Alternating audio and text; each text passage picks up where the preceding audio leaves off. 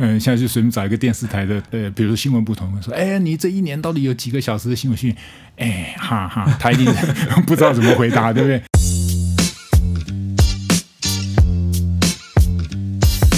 欢迎收听 Nice News。Nice News 是由美观和和平东路实验室合作的 Podcast 节目，我们会针对新闻时事议题，讨论背后的媒体素养的问题。然后我是主持人任豪。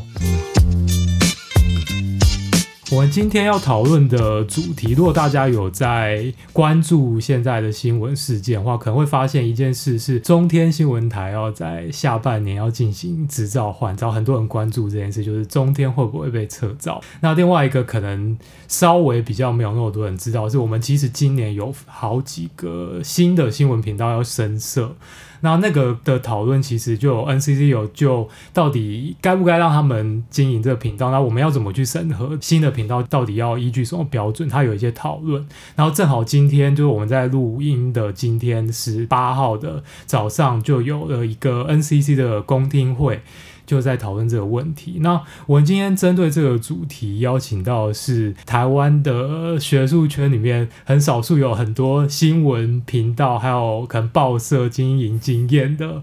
中正大学的传播学系的胡元辉老师。哎，任浩好，大家好。那首先要可能先请老师跟大家介绍一下，因为我自己在想要讨论这个问题之前，其实有问过我一些朋友，就是可能大家会对于譬如说。呃，我们的新闻频道要，或是说整个电视的频卫星频道要申请执照这件事情，可能不是那么了解，或是即便他知道要申请执照，他也不太知道那中间的流程是怎样，所以嗯想说先请老师帮我们先介绍一下说，那样到底这个什么换照啊这些流程嗯，到底是怎么回事？好，嗯，因为我们在法令的规定上，就是所有的广电频道，对呃，它事先都要申请执照。对，那你有了执照以后呢，每三年就要进行一次评鉴。嗯，所以呃，依据这样的法令规定，呃，只要你是一个电视频道，你就必须在每三年接受一次评鉴，嗯，然后每六年呢就要来换照一次。但如果你是一个新频道，你当然就要重新申请，就是这是我申们请目前的作业、哦啊。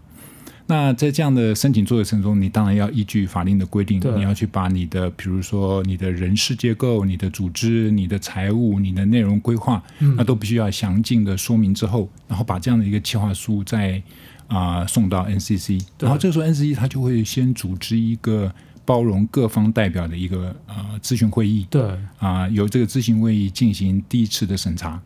那在咨询会议当中啊，其实包含了几个方面的代表啊、包括比如说有啊、卫星电视同业工会的代表，嗯，然后有这个专家学者，那有公民团体的代表，那另外 NCC 自己有两位代表，那组成这样的一个委员会做一呃，可以说是初审。对那，这个审查完了以后，再把这个审查结果再送到了 NCC 的啊、呃嗯我们俗称大委员会，哦，对，就是有七位的 NCC 委员对，他们来进行审议。那这是大概基本的程序。对，那老师，我比较好奇是嗯说、那个咨询会议这件事情啊，嗯嗯就老师刚才有讲到说咨询会议的组成的大概结构是怎样，可他就是在审查的时候，他到底是用什么标准？那是用讨论的吗？还是什么举手投票，还是还是怎样？是用那个多数决还是什么方式来进行说决定到底？这个会议最终的意见是怎样？是，大家一定会觉得这好像有点像黑盒对子对，啊黑好像黑箱作业的感 觉。而且事实上，好像我印象记得在 NCC 的官网上面，对，他好像并没有把审查委员公开，对他没有公开，哎，对因为对他也怕这些审查委员第一个公开了以后受到很多干扰，对对对对或者他有很大的压力对哈，所以外界总会觉得，哎，这个到底是一个什么样的审查机好像很神秘制的啊、感觉对对对，那其实呃，就跟一般会议没太大差嗯别哈、那来自于各方的代表，目的就是希望能够把多元的嗯角度、多元的利益、多元的对价值融合在这里。那其中很重要的概念叫做公民参与，对所以里面有公民团体的代表，对还有专家学者。那这个我们在讨论的时候，其实呃，基本上它是有一个格式的啊，嗯也就是说，我们事先要先做一个书面审查。那这个书面审查的时候，它就会按照呃在法律上还有审查办法上所对规定的几个要项，对分别去评分。对那当然最重要一个是叫做通过或不通过，对对对合对对格或不合格，对然后这个时候你先书面送到了这个他们的作业单位以后，嗯那开会的时候也就这时候有承办单位一项一项一案一案的来逐案审查。嗯然后我们大家说就会就这个案子呢，呃，来表达口头的意见。嗯，那这个时候，如果大家意见都差不多的话，当然就不用表决。哦不过我们有碰过争所议以还的是时有啊候，要表决。，对对对。那表决情况大概大概是什么样？， 好，嗯、其实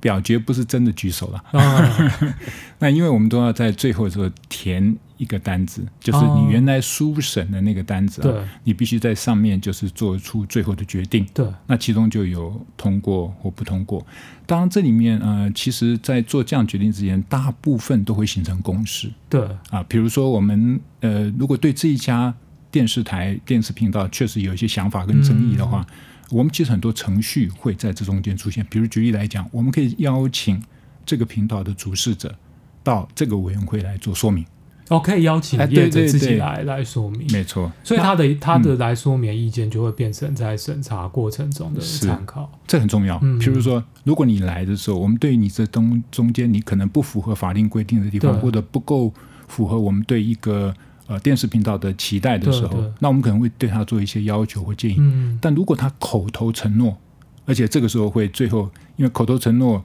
会有书面文字作为这嗯个见证，对那他签了这个字，那表示他承诺在未来的时间里他会进行改正对的话，对对对那其实这个时候就不一定会变成不通过的决定。对。那嗯可是其实大家有像今天我们我去参加那个公听会的时候，其实对有听到一些意见说，那我们现在 NCC 的这些审查基本上都还是以书面上面审查为主嗯嘛。那就有有人会怀疑说，那是不是变成一个作文比赛？ 就比如说我提了一个很漂亮的计划书，嗯哼出来，可是他到底能不能执行他所提出的一些计划内容？对那个到底要用用什么样子的标准去评估这件事？因为那个嗯其实好像很抽象。譬如说，我看到这个上面的经营者是是谁，我可能也不太能够判断出他到底有没有能 力去去执行他这个计划。对，对，呃，理论上看起来的确是有，并不见得每一件事情你都有办法去理解或查证。，对对，嗯呃，特别是你深设一个频道，表示你过去你并没有记录可以查，嗯，对哦，所以你只能根据他，比如说主事者过去的一些行为的呃状况，对，或者你所提的书面计划里面所承诺的具体的事项，像这些东西，当然是带着一点点呃，坦白讲，带着一点判断的意味。嗯，哦可是如果你是一个换照或评鉴的话，那这些东西当然都有一切都有你过去的过记去录可的以处行理为，好对。那对深色者，但也不是完全都无知啊。对，因为你看，如果你有一个深色企划书，嗯，呃，在场的呃专家学者多半都对电视营运有所了对解。对，那呃，公民团体的代表或许不那么了解媒体，但反过来讲，他会从一个他不同的角度嗯或不同的价值观提出一些看法，嗯那就那这也很实际上可以进行一些讨论跟交流。嗯，那特别还有一些业者或政府官员。那从这角度来讲，其实大家会从多方面来进行讨论。嗯，那除了刚才讲可以请他来做说明外，对。我们还可以到他的公司去看看那现在实际上有有很长这样跑他们公司去看申请的没有，申请的没呃，有换照的会有，会有对，但是也不多。哦。对，那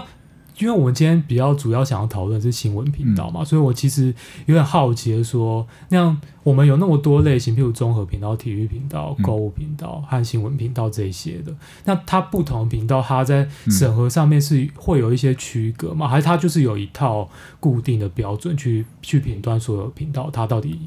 适嗯不嗯适合经营这样？是，呃，基本上来讲，每一个深色的频道，你或者是你已经是频道，你对都会勾选一个类别。对对对，那这个类别呢，呃，你是新闻类啦，或者是综合类啦，或者是购物频道类，好，那你勾选这个类别以后，基本上来讲格式嗯，是一样的。比如说，呃，如果你是内容呃的部分占嗯百分比多少，对对对、呃，管理的话你占多少，这其实配分比是一样的。对对，那但是在审查者这个部分，他所着重的事物、着重的项目，其实嗯就不完全一样。嗯，所以，嗯、虽然格式是一样，对可是你所呈现出来的内容跟想法，是审查不一委员还样是会从他的这个频道特质去做一些审查。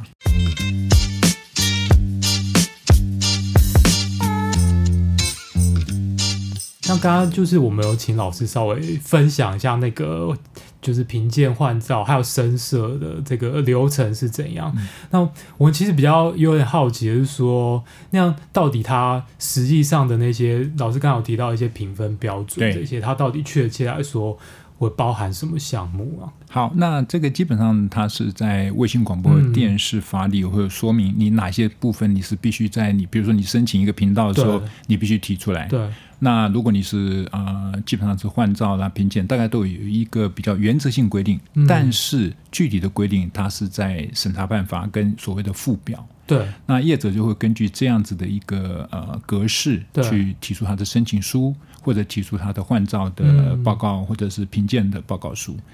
那根据我们目前的情况来讲啊，深色，如果你是深色的话，大大体上我们就是根据你的市场定位跟频道规划，嗯这是一个重要的评分项啊。那第二个部分是你的内部控管机制，这很重要，因为你到底虽然你有很大的远景，可是你却对没有很好的控管制度的话，那事实上你就达不到你的目标。对，那还有一个重要就是财务的规划规划。对，那因为财务的规划，还有或者是你的收费的这些基准啊，事实上也是涉及到你的营运你的一个重要的成败的项目。那另外两个项目，一个是公司的组织与人员训练，嗯好，那就是看看你这个组织的架构啊，人员教育训练情况是不是呃有到位啊？对那最后一个是客服部门的编制跟意见处理，因为在根据法律里面非常重要的观众的可以意见申，诉对呀、对你可以申诉，你总要做适当的处理。所以对像这些都有各一定的占分。不过还有一个很有意思，嗯就是说，如果你申请一个新的频道，你在几个地方上你有一些比较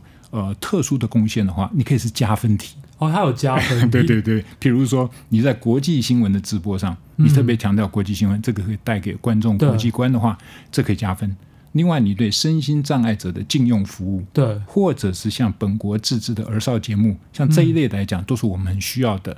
本国来去强化的东西。嗯那像这类也可以加分。那最后一个就是，如果你对于创新的服务，如果你有一些创新的作为，对跟别人不一样的地方，那这可以加分。所以前面那个是基本的，可是对你如果满足这些基本，然后你有一些其他加分项目的话，可能经营频道的可能性比较高。对，那刚才老师有提到一个，就是内控这件事，就是嗯，我怕大家是会有点不太了解，说那个嗯所谓的那个内内部的控管，这到底指的是什么？好。对，那我们就拿新闻频道来说嗯哈，那所谓的内控很简单，比如说第一个，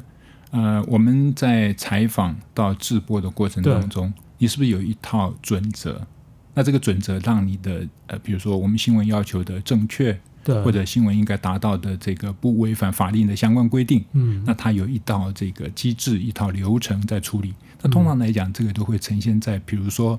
你有没有你的直播准则啦，对啊，或者你有没有你的自律委员机对对对对，自律委员会啦，因为现在哦都要求要有哎，自由对对对对，那这样的话，就是你可以看出来，那甚至从到呃硬体的部分，对进入呃这个副控室，进入这个制播的流程，到最后整个播出，那这中间的控制机制都需要去关照。那甚至像广告的播出也是很重要啊。对如果你广告广告的播出不能够符合法令的规定，比如说在一定的时间，或者能够在内容上能够符合相关的法令的规定，那这样的话，你也可能会让你的频道营运出现问题。嗯像这些，你有没有很标准的准则啦、控制的机制啦、负责的人员，这是我们审核的标准了。所以应该是说，它就是等于是当频道在出现，比如说违法，或者它有一些疏失的时候，嗯对它内部是不是有一个导正的？对，像一个很重要的问题就是，常常 live 播出的时候对怎么办？对那很多节目被罚款哦，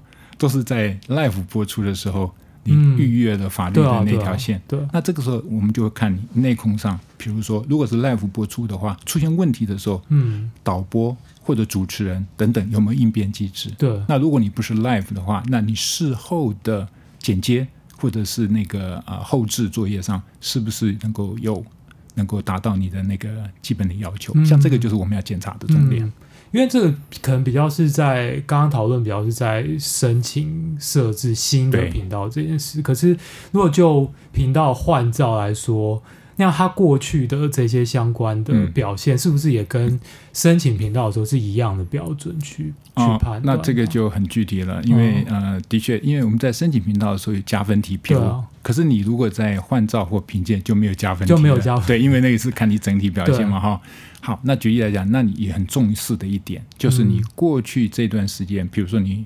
评鉴是三年，换照是六年一嗯对次，对对，这三年跟六年间，比如很重要的一个记录就是你被处罚的次数和金额。所以那个会作为一个参考标。哦，很重要咯，因为你很多东西，你基本上看起来它比较难以去区别说对它的好坏对啊，对啊，啊、你不能纯从收视率去看啊，你也不能从它的收视户嗯家数去看啊。可是如果你在作业上面你没有符合基本的要求，就违反了法令规定被裁罚，显然这个就是一个很大的问题，嗯当然就会受到委员的重视。所以他的评估上面会其实会以他过去的表现为主要的考量。嗯、这里面当然还有一个重要成分是你未来要做的事项，嗯这当然也是一个重要对的对评核对对对的部分。那财过去的表现里面，财阀是重要的项目，但是还嗯是有其他的部分，比如我们这边讲客户的服务，对，那客户服务我们就看你在客户的申诉处理的流程上，你是不是尽到你的责任。嗯那这些部分来讲，都会是也是重要的关对对对对那个审查的关 键。因为现在其实有些像我们今天去公听会的时候，其实也会有一些朋友会会有疑问的，是说，那我们既然现在就是有一个申请执照，然后拿到是执照之后会三年评鉴，评鉴完之后六年就换发执照的过程，那为什么？我们看起来好像我们新闻频道还是很多问题， 那中间到底有什么问题导致这件事情没有办法在既有的规范之下可以好好的把它处理？嗯，呃，这的确是、嗯呃，我觉得有总体环境的问题，对啊也有一些审查机制的问题。比如说总体环境来讲，就是说，到底我们社会大众对于比如像新闻频道期待是什么？对，那我们当然常常会听到很多人就骂了啊，这新闻频道怎么是社会乱源？ 对啊，对啊，对啊。好，那这样的说法当然其实非常笼统嗯哈，也不完全公正，但意思反映了一般社会大众对于新闻频道的一个整体期待或整体评价是什么。那另外也就是审查机制的问题，比如说举例来讲，假设说我们在评鉴的时候嗯没有采取一个比较认真或者比较积极的方对式去处理的话，那这个说实在的，那这个单位或这个频道，嗯他可能就会觉得，哎，我大概没有什么问题啊。然后后面他也觉得六年的换照，哦我就理当就要通过，所以换句话来，就有人会主张，比如在评鉴的时候，就必须给他适当的，对啊 warning，对要有警告对对对对。他会觉得，哎，不行，那我到换照的时候再来处分，再来呃撤销或者废止你的对啊执照对啊，这才比较合理。譬如说，我们之前知道，就像中天他前面的评鉴嗯是、是过的嘛。那我们如果现在说，哎、你换照的时候不给过，其实会有一点奇怪。那样为什么他在三年前评鉴的时候，好像你觉得他没有问题，那你为什么现在又觉得他好像有问题？那其实会。有一点点让人家会觉得好像、嗯、这中间是不是有点奇怪？好，这当然，呃，如果纯就个案来讲，嗯当然有很多可以解释的地方。比如说，如果我们讲新闻频道的话，对对对事实上，卫广法是在民国一百零五年，也就是二零一六嗯年才修法。啊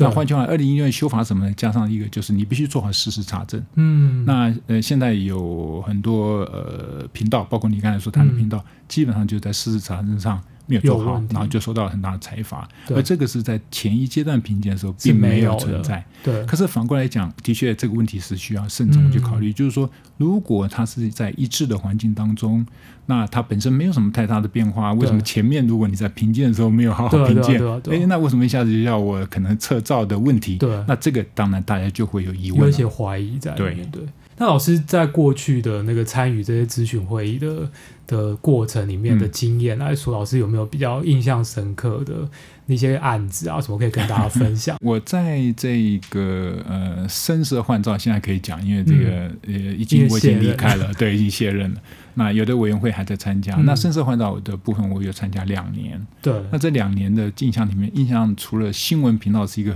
比较棘手的问题以外，就是有一些新设的频道没办法通过。嗯对对对，啊、那另外当然有一些频道涉及到换照的问题，嗯但关键还有很多很好玩的事，比如说购物频道，嗯，诶你会想象到底购物频道该怎么 审对啊，它标准也是一样这样啊、子去。当然，比如说像购物频道，你会不会觉得各自的保护？哦啊，这个人很资料重保护要，因对不为对它是有购消费者的问题，还有消费者的纠纷你对怎么对解对决对？对像这一类，如果你比如还有广告不实的问题，哦，对，像对这一类问题就会是在这一类频道换照的时候比较审查要去重意、重视的嗯。可是呢，比较有意思的是说，好，那很多人想要进来这个市场、哎，对啊，对啊，那你你想，现在我们不是都网络吗？网络购物为什么大家还要跑进电视购物市场呢？嗯当然，现在坦白讲，电视购物的这些频道也是整体多平台在经营，嗯， 但是还是有人奋不顾身要投入。那这个时候，我们当然就在想，请问我们的市场是要让新进者加入吗？嗯诶这有点像新闻频道哈。嗯，那你要加入的话，那会不会让这个市场的饼更对小哦，或者让它的竞争秩序更为混乱？对，那这个时候就是坦白讲，是也是一个很大很伤脑筋的问题，就怎么看？那因为有人讲说，哎，这不就是商业行为吗？我就是而且市有人场还竞提出一争些啊好的想法，比如说对啊我帮那个小农来卖产品，嗯哎，那看起来他有新意啊，那为什么不让他实对啊验呢？哦，诸如此类，其实也是蛮有趣嗯而且蛮有意义的问题。那老师有遇过新闻频道的一些案例吗？还是还是没有 有？有有有，坦白讲有啦，嗯就是说，在我服务的时间里，也真的是有呃有一些新闻频道想要新设，对那新设的部分其实就会出现一个比较大的困扰，，对就是说大家会觉得，哎，到底新闻频道不是台湾已经是世界冠军对了啊吗？对啊对啊，那到底要不要有总量管制嗯啊？比如这个问题。好，第二，如果说不要有总量管制，那我们的审查标准在哪里？嗯更何况还有一个很棘手的问题是，我们台湾因为平台竞争的关系，对有些频道你可能在有线电视系统上面，你可能已经存在了，可是呢，因为有线电视系统业者，呃，他对这方面有一些坚持，嗯不让你到新的平台去，可是你又怕抵呃得罪了旧的平台对业者，那你怎么到比如新的平台到 MOD 去？对那这样的时候他就要改头换面，对那改头换面的部分，这也是一个棘手问题，同意还是不同意？这个问题也是成为一个大家讨论的一个焦点。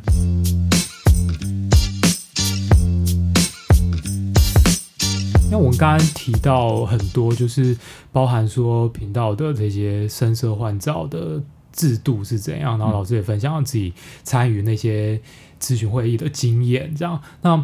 像我们今天的呃早上的 NCC 的的那个公听会，它其实也有讨论很多，譬如说新闻频道，我们在审核上面还需要再纳入哪一些公共利益的标准，嗯譬如说，有些人会谈到说，像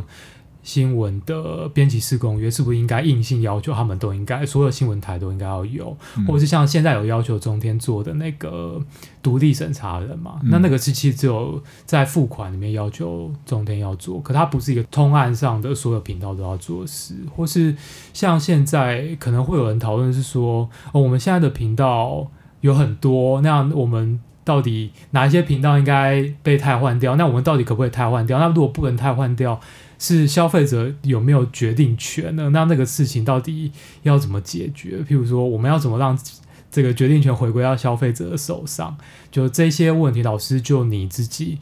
过去的实务经验，还有现在的学术上面的的研究来说，你你会有哪一些建议？就现有制度上来说，哇，好好多问题、对啊，对啊好，这从一个基本的角度来讲，嗯就是说，呃，其实所有的广电频道在对现在的我们所谓的管制架构之下，基本上我们并不是会认为它还是要承担一定的公共利对益对嘛，哈对。对所以呢，在全球的民主国家里面，对广电的频道，特别包括线性的广电频道，也就是说它是排播出来的对哦，像这一类的频道，基本上还是给予一定的要求、一定的管制。对，啊，不会，还不至于像像网际网络这么样一个低度管制的概念对，所以认为它相对来讲，它要承担的公共责任还是比较大。好，那如果我们承认这一点，那我们同时也必须承认一点，过度的管制可能会压制了，比如说表现自由、嗯言论自由等等。所以中间找到的点，要平衡点是是一个呃很重要的一个课题，也是一个艺术嘛嗯哈。那我自己的经验里面，感觉上就是说，嗯、其实现在台湾你知道有多少频道吗？我我们现在，十嗯，十几应该是十几个，十一个还是十个？你现在讲新闻嘛，哈、对啊新那闻整个频的总体，我们在呃核准的频道哈，我经常查了一下，大概在呃八月份截止哈，嗯呃 NCC 的统计，境内的有一百五十六个，哦，境外的有一百零五个。所以换句话来讲，我们大概有两百六六十六七十个频道，六十个频道在这一个嗯我们的天空上， 或者现在当然在我们的线缆上面嗯走来走去啊。那问题就在于说，其实两百六你很难说一定是多或少，对从我的角度来讲，但问题就在于说，这两百六十个左右的频道是不是能够反映了我们乐听众的需求？对，是不是能够承担一个呃公民社会里面，比如说告知啦、教育啦、娱乐等等对多元的任务啊、从这个角度来讲，其实我们当然还是会很期待嗯现在的频道必须要更多的进步。如对果从这个角度来讲，比如说拿新闻频道来说，我想很多人会觉得新闻频道现在呃至少呈现两个问题，第一个就是大家的题材的雷同性很高。嗯那第二个就是说，哎，好像也有很多的所谓的一言堂的现象，对啊比较接近一言堂。每个频道，呃，不是不不归不归蓝， 就是归绿绿的啊，或者什么的。所以在这样的情况之下，大家就会觉得，哎，这好像不符合我们对一个新闻频道对的啊期待啊。对，如果是这样的话，其实其实有一些法制的准备是可以考虑的。嗯呃，比如 NCC 其实一直有在处理一个法令，就是所谓原来叫反媒体垄断法，对对对对，现在就增加了多元多元维维护护。对，所以您刚才所提到的，比如说，呃，我们要不要有编辑室公约啦？对啊、要不要有什么样的一个编审机制啊？要不要有一个呃相对的一些比较呃稳固的自律的要求？嗯这些东西在多元维护里面是有一些有规规范。范的，对，那所以我觉得第一个，大家可以认真来正视这样的一个法律，到底是不是还符合我们现阶段的需要？那对哪些部分应该增，应该减？就让大家找到透过法治的建立啊，得到一个共识。那就审查的过程来嗯讲，我们就可以在这个基础上，然后来去看到底现在的频道，对我们对它的总数量、对它的评值是什么样的一个观感，嗯。然后一一来破解或一一来处理呢？ 因为像刚刚老师提到的那个，呃我们简称梅多法嘛，对但是其实 NCC 在应该说现在蔡英文政府第一任期是上来的时候，其实很快就就提了这个草案出来，嗯可是提了之后就就没有 就没有然后了，嗯他他就没有继续在在推动，在法案上面他就还是维持一个草案在那边。是那可能那那那里面其实有很多关于，譬如说跨媒体的经营上面，我们是应该有一些比例的管制，嗯或是譬如说像经营者的适格性的规范，是或是刚刚老师提到像编辑事公约啊或嗯劳动权益这一些的规范。可是这个在这些法这部法还没有通过之前，我们是不是就没有办法期待它、 有任何在法律上面的现有法规上面的的规范可以去执行这些精神？其实我觉得也不是诶、是如果呃有人去做一个仔细的这个、呃立法历程的去做一个研究，会发现一个很有意思的事情。其实现在各电视台的自律机制的建立，就我们不能叫什么伦理委员会啦，或叫什么自律委员会，对，这些是在没有法的情况之下，就透过 NCC 当时的换照，然后形成跟这个一种呃某种程度的压力嗯，那当然也包括了民间还有学术团体的对呼吁。那这样的情况之下，最后使得业者愿意在换照的时候承诺我们去建立这些自律机制。那时候还没有法、哎所以是在修法之前就已经是有的完成他们的自律机制的要求。那这里面还包括一个就是，嗯、稍微可以透露一下，嗯就是说，那透过评鉴机制，对就我们刚才谈到这个问题，对对就是说对，可见评鉴是可以发挥一定的功能。嗯，如果你透过评鉴的时候，那适当的把一些机制给导入，那当时就是我们透过评鉴机制导入的一些有关于新闻自律机制的一些基本要求。嗯